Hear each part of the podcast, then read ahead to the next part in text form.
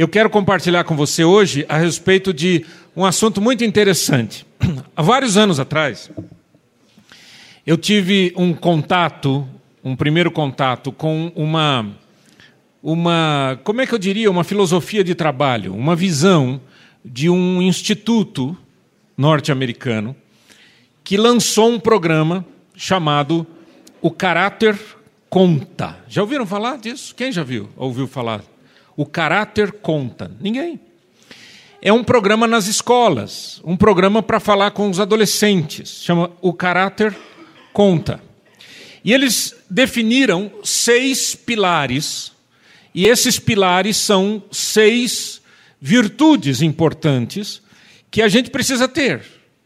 E que é extremamente importante, principalmente que as crianças tenham, que os jovens tenham, para que a gente tenha uma nação melhor, para que a gente tenha uma cidade melhor. Não é? Nós vamos ver algumas coisas, vamos falar algumas coisas a respeito disso daqui a pouco. Mas ah, o líder desse instituto disse essa frase: pessoas de caráter fazem a coisa certa, mesmo se ninguém mais o faz, não porque eles pensam que irão mudar o mundo, mas porque eles se recusam a serem mudados pelo mundo. Pense nisso. A questão não é apenas o que eu vou fazer para melhorar alguma coisa aqui, mas a questão é eu não quero continuar sendo mais um nessa maré, nessa enxurrada de falta de caráter que a gente vive. A tendência nossa é sempre achar que a grama do vizinho é mais verde, que a galinha do vizinho bota ovo amarelinho. Não é? A gente sempre acha que o, o outro é mais feliz que a gente, a gente sempre acha que o outro tem casa melhor que a gente, a gente acha sempre que o outro país. O pastor acabou de falar, pastor Manfred, acabou de falar a respeito da Alemanha. A Alemanha sempre foi um, um, um, potencial enorme, uma fonte de missionários, uma fonte de salgar o mundo com o Evangelho, com virtudes imensas, etc., está sendo invadido, invadido, invadido, está perdendo, está descaracterizando. Isso está acontecendo com os outros países também. E ah, eu fico triste quando eu vejo a gente, nós brasileiros, e a gente fica olhando para os outros países dizendo assim: ah, lá é melhor. Quando eu digo que eu morei no Canadá, a primeira pergunta que as pessoas fazem é: escuta, o que você está fazendo aqui? Ninguém chega para mim e fala assim, pô, que bom que você voltou. eu, eu me sinto assim, eu me sinto mal com isso, porque você, pô, obrigado, né? né? Mas a, a, ideia é essa, a ideia, meu, o que, que você é louco? Você você você estava morando num país de primeiro mundo. Gente, o que, que é primeiro mundo? O que é primeiro mundo? Onde você tem mais dinheiro, onde você tem mais isso, mais aquilo, mais aquilo.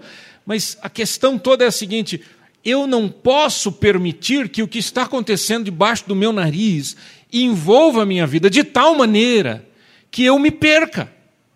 Que eu perca o meu caráter, que eu perca a minha personalidade simplesmente porque todo mundo faz.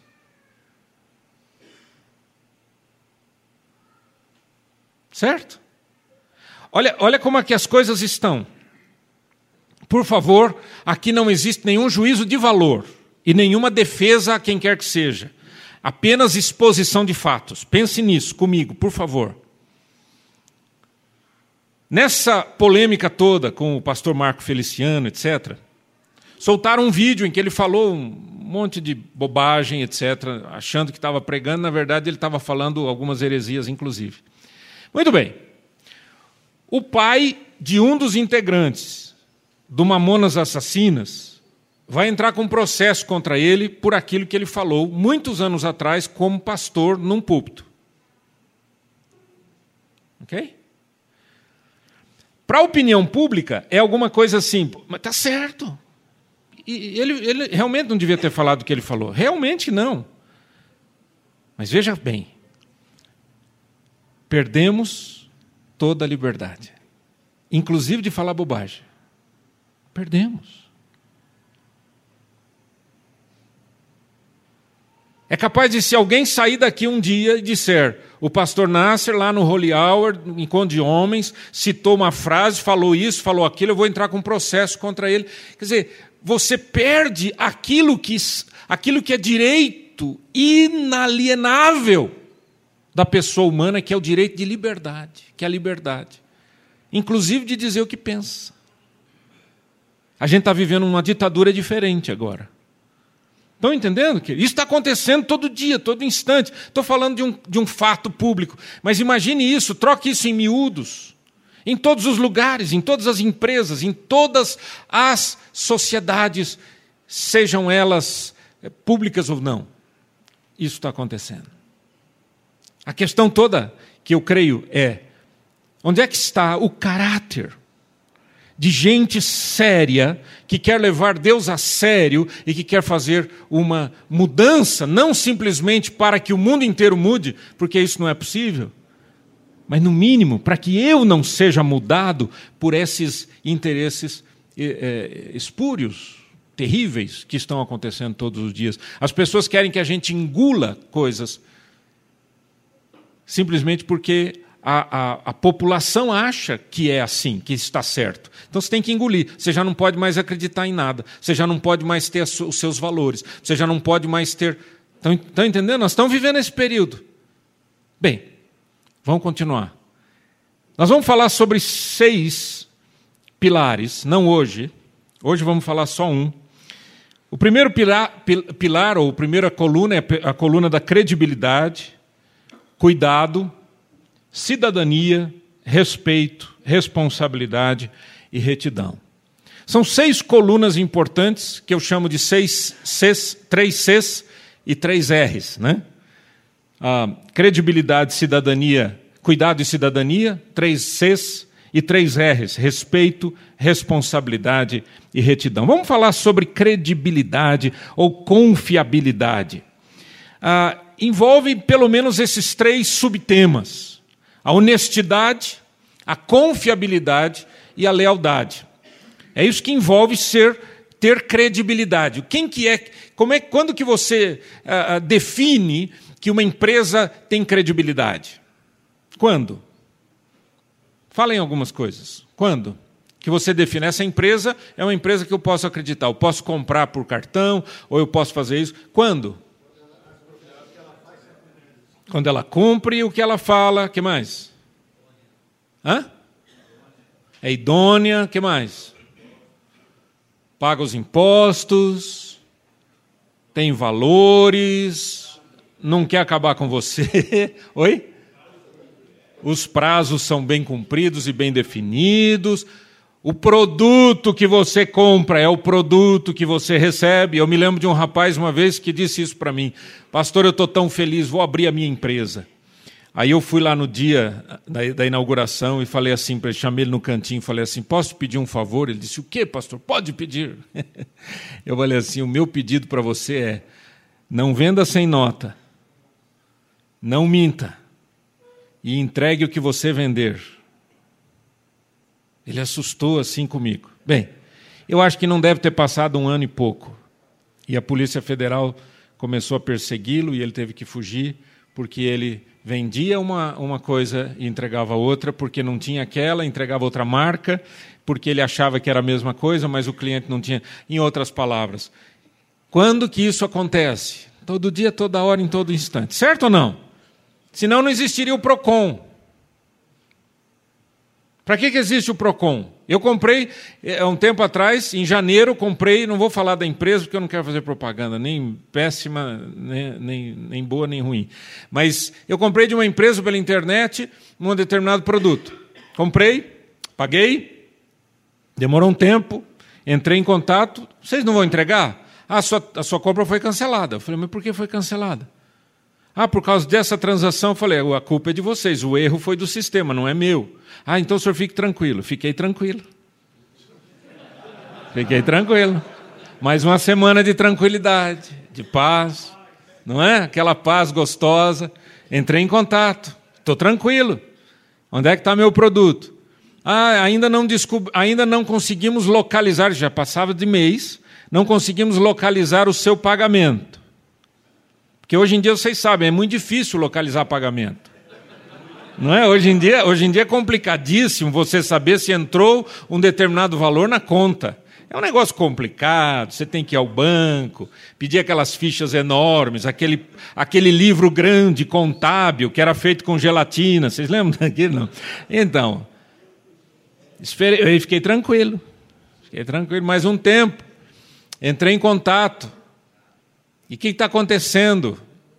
Vocês não vão ter produto para me entregar. Nós temos sim, o senhor fica tranquilo. Estou tranquilo ainda. Passou mais uns, passaram-se uns 15 dias.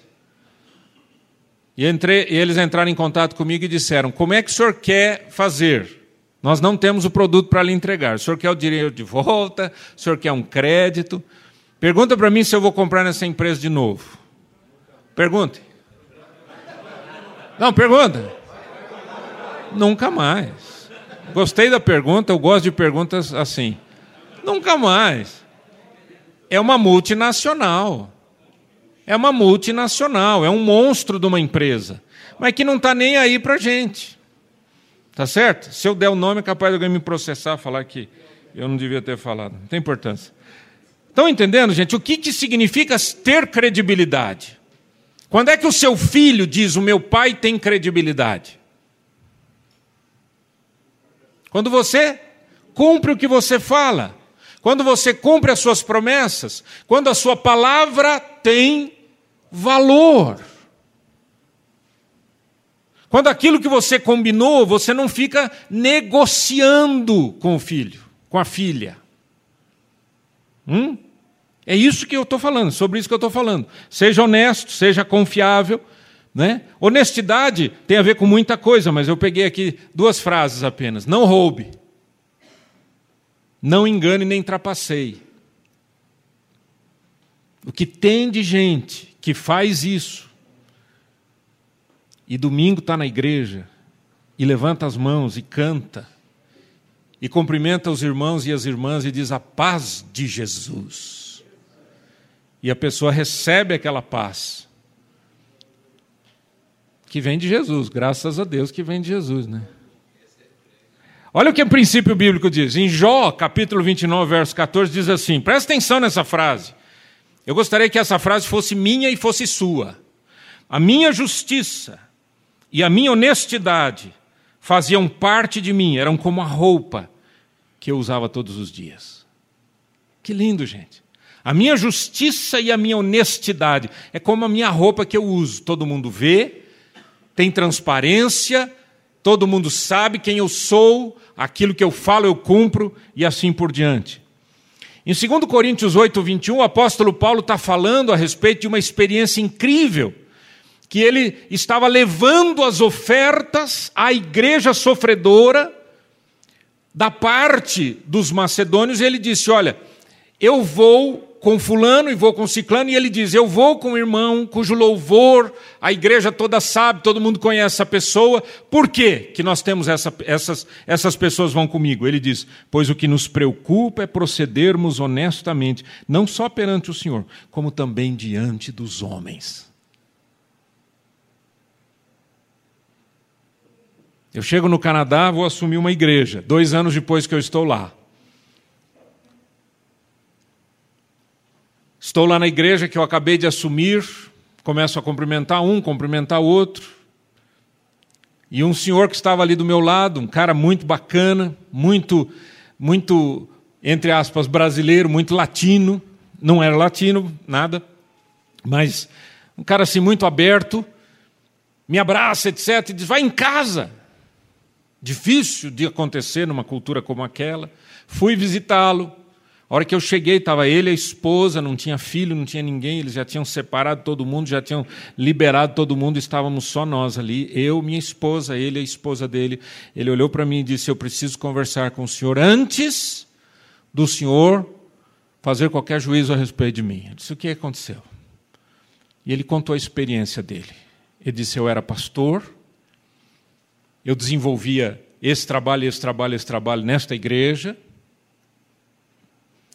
mas há uns três anos atrás, eu também era o tesoureiro da igreja e eu me senti tentado e eu furtei a igreja. Eu peguei dinheiro das ofertas. Hum?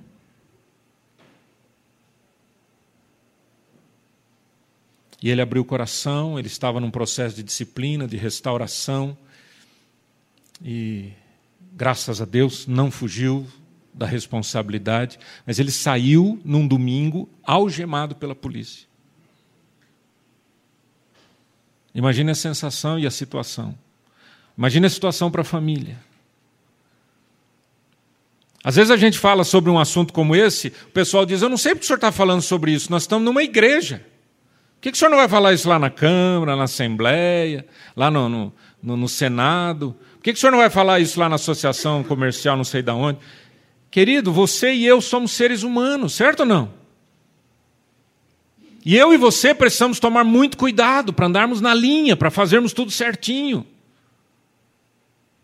Porque o que não falta é alguém querendo tirar você da honestidade. Seja ela de dinheiro, seja ela de palavras ou o que seja. Confiabilidade. Tenha palavra. Faça o que você falou que vai fazer, ou seja, cumpra aquilo que você prometer. Tenha coragem de fazer a coisa certa. Essa é uma questão que eu tenho visto que falta coragem para muita gente. Quantas vezes, talvez hoje, você tenha sido ah, convidado a fazer alguma coisa errada? E aí você diz assim, mas eu, eu, tenho que fazer a coisa certa. Mas aí passa na sua cabeça, mas todo mundo aqui faz assim. Você vai ser o único. Você vai ser perseguido na sua empresa, você vai ser perseguido no seu trabalho, você vai ser perseguido aqui, ali, ali, porque você vai ser o único. Está querendo dar uma de santinho? Está querendo dar uma de bonzinho? Não é assim, gente? Confiabilidade. Em Daniel capítulo 6, versículo 4, diz assim: Assim, mas assim que os colegas de liderança e todos os sátrapas, os governadores, tomaram conhecimento das intenções do rei. O rei tinha uma intenção. A intenção era a seguinte: eu vou estabelecer aqui uma liderança, só que sobre essa liderança eu vou colocar Daniel. Ah, bateu inveja. Bateu pânico. E aí a Bíblia diz que muitos passaram a procurar motivos para acusar Daniel em sua administração e governo, mas nada de mal conseguiam encontrar não puderam achar falta alguma em Daniel em seu proceder, porquanto ele era leal. Nele não havia qualquer desonestidade, desleixo ou erro algum. E Daniel era um ser humano. Eu estou cansado de ouvir gente quando eu, eu falo assim, mas olha, o Senhor Jesus não fez assim. A pessoa olhar para mim e falar: Ah, pastor, mas ele era Jesus. Tá bom, então Daniel. Você vai falar o quê? Ele era Daniel. Não, né? Era um ser humano como eu e você. Confiabilidade. Um homem em que se pode confiar. Lealdade. Construa uma boa reputação, um bom nome. Gente, quanto tempo demora para construir um nome? A vida inteira. Quanto tempo demora para derrubar um nome? uma decisão errada. Não é verdade? Triste, né? Demora tanto tempo para construir. Defenda a sua família, defenda os seus amigos, defenda o seu país. Você vai dizer, oh, pastor, larga a mão. Eu vou te mostrar na Bíblia então, tá bom? Provérbios 20, versos 6 e 7 diz assim: Muitos proclamam a sua própria benignidade, contudo, o homem fiel quem o achará? Quem o achará? O justo caminha na sua integridade. Felizes serão os filhos da sua descendência. Deus vai abençoar sua casa, Deus vai abençoar seus filhos, Deus vai abençoar seus netos.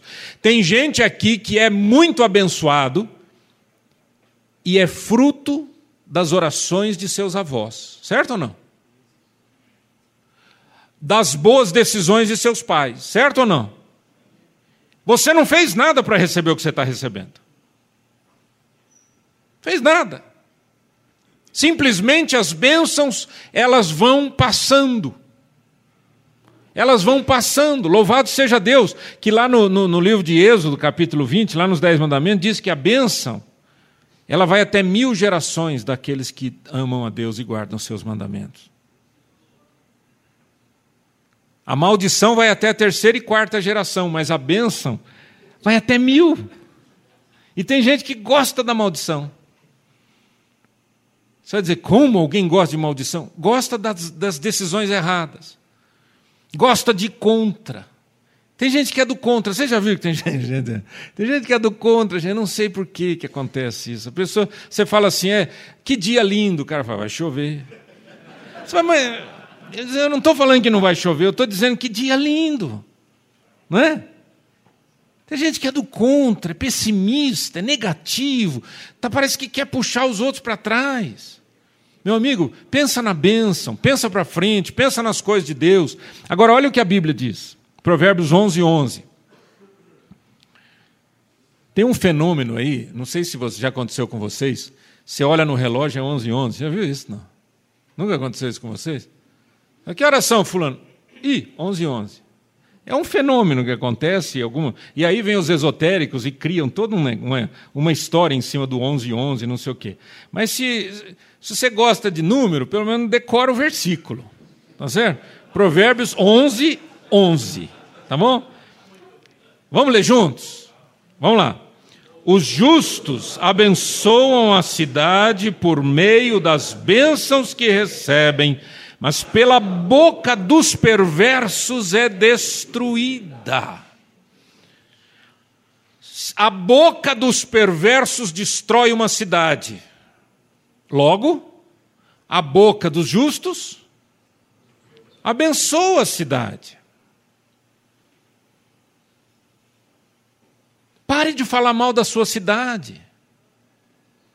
Pare de falar mal do seu bairro. Pare de falar mal dos outros, pare de falar mal das outras famílias, pare de falar mal das outras igrejas. Pare de falar mal dos outros. A Bíblia diz que nós somos abençoadores, queridos. Use a sua boca para abençoar, para trazer alegria para as pessoas. Use a sua boca para edificar os corações. Faça isso. Amém? A cidade é abençoada com as bênçãos que você recebe.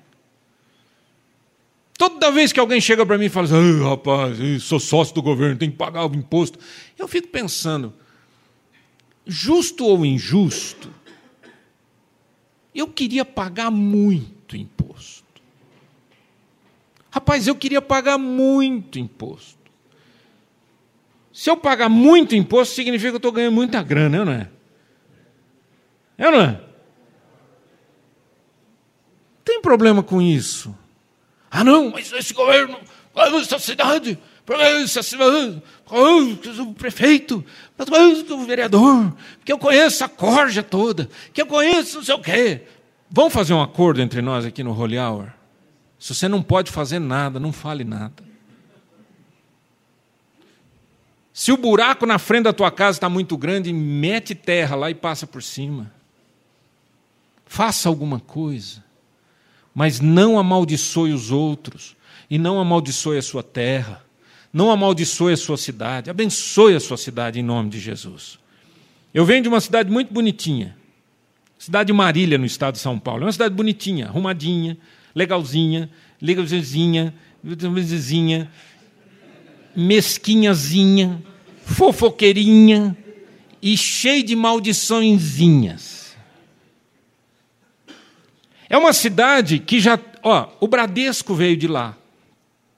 Sabia? A TAM nasceu lá. O primeiro telefônico nasceu em Marília. Era a capital do café. Era uma cidade para ser hiper próspera, da idade de Londrina. Londrina deve ter uns 700 mil habitantes, Marília tem uns 200 e pouco ainda. Sabe por quê? Porque o marilhense, que é marilhense da gema, o que ele mais gosta é de falar mal da cidade. Abre uma loja, o cara, você fala, oi, abriu uma loja. O outro já olha e diz assim: vai fechar. Ah, não aguenta. Essa esquina, essa esquina aqui tem uma cruaca, tem alguma coisa estranha, deve ter um sapo enterrado. Até crente fala assim. é um absurdo. É um absurdo. Aí em 1997 eu mudei, nos mudamos para Londrina. Quando eu cheguei em Londrina, a primeira impressão que eu tive da cidade foi, quando eu falava alguma coisa, eu dizia: "Nossa, bacana aqui", né? O pessoal dizia: "Isso aqui é maravilhoso". Olha, essa avenida aqui é ótima, isso daqui vai dar, não sei o quê. Olha aquela loja. Olha, tomara que dê certo. Eu olhei e falei: "Tá aí". Tá aí. Você fala mal do seu carro e não sabe por que o seu carro está sempre com problema. Dá defeito até em peça inexistente. Você não, não existe aquela peça dentro do teu carro, mas para, ela para de funcionar. Que o cara só amaldiçoa o carro, gente. Olha esse banco. Olha esse câmbio, coisa horrorosa. Olha esse não sei o quê. Vende o carro, rapaz. Ah, vou vender, vou passar essa tranqueira para os outros, meus amigos vão me matar. Então dê para alguém. Faça alguma coisa boa da vida, não é? Amém, gente? Vamos ler de novo esse versículo? Os justos abençoam a cidade por meio das bênçãos que recebem mas pela boca dos perversos é destruído. Agora, leia comigo assim: os justos abençoam a família, e troca a cidade por família. Vamos lá? Os justos abençoam a família por meio das bênçãos que recebem, mas pela boca dos perversos é destruída. Bota o que você quiser no lugar da cidade aí, funciona. Isso chama-se princípio eterno. É imutável. Amém, querido? Que tal? Vamos começar a falar coisa boa a partir de hoje? Hã? Eu quero ser um homem de credibilidade. Eu tenho sido até o dia de hoje, louvado seja o nome do Senhor. Mas eu quero continuar sendo em nome de Jesus. Amém? Eu quero que os meus filhos olhem para mim e se espelhem em mim. Eu quero que minha esposa olhe para mim e saiba que eu não estou voando com algum pensamento bobo, que eu estou prestando atenção no que ela fala e o que eu falo eu cumpro e os meus valores são fortes e importantes. E eu quero que a minha cidade seja abençoada pela minha vida, em nome de Jesus. Você quer também? Quem quer bênção na sua casa, na sua família? Amém, amém. Eu também quero, todos nós queremos. Então vamos colocar em prática os princípios fundamentais. Amém, querido? Qual é a primeira coluna? Credibilidade Credibilidade. Qual é a primeira coluna? Credibilidade. Você não vai faltar terça-feira que vem. Óbvio que não.